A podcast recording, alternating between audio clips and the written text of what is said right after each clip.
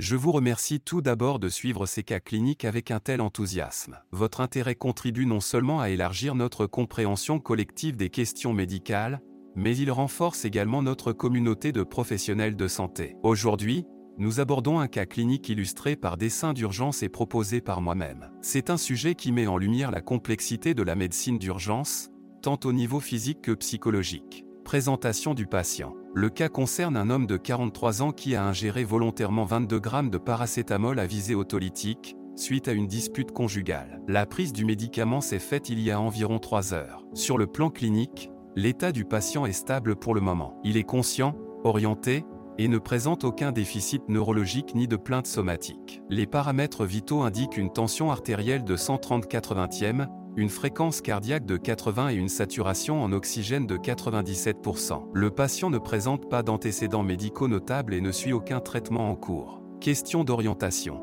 La première question à vous poser est que feriez-vous en premier lieu pour ce patient? Quels sont les risques médicaux associés à une telle ingestion massive de paracétamol? Quel serait le protocole de traitement recommandé dans une situation aussi délicate? Comment envisageriez-vous d'aborder le sujet sensible de la santé mentale avec ce patient? Importance du cas. Ce cas clinique nous interpelle sur plusieurs fronts. Il est impératif non seulement de traiter les symptômes physiques immédiats mais également de comprendre et d'aborder les raisons psychologiques sous-jacentes qui ont conduit à cet acte désespéré. La prise en charge médicale doit donc être holistique, englobant à la fois les soins médicaux urgents et une approche sensible de la santé mentale du patient. Je vous encourage vivement à partager vos réponses et vos réflexions en commentaire. Ceci nous permettra de discuter ensemble des meilleures stratégies de prise en charge pour ce patient. De plus, Participez pour avoir une chance de gagner un abonnement d'un an à Sclepio IA, notre plateforme dédiée à la formation et au soutien des professionnels de santé.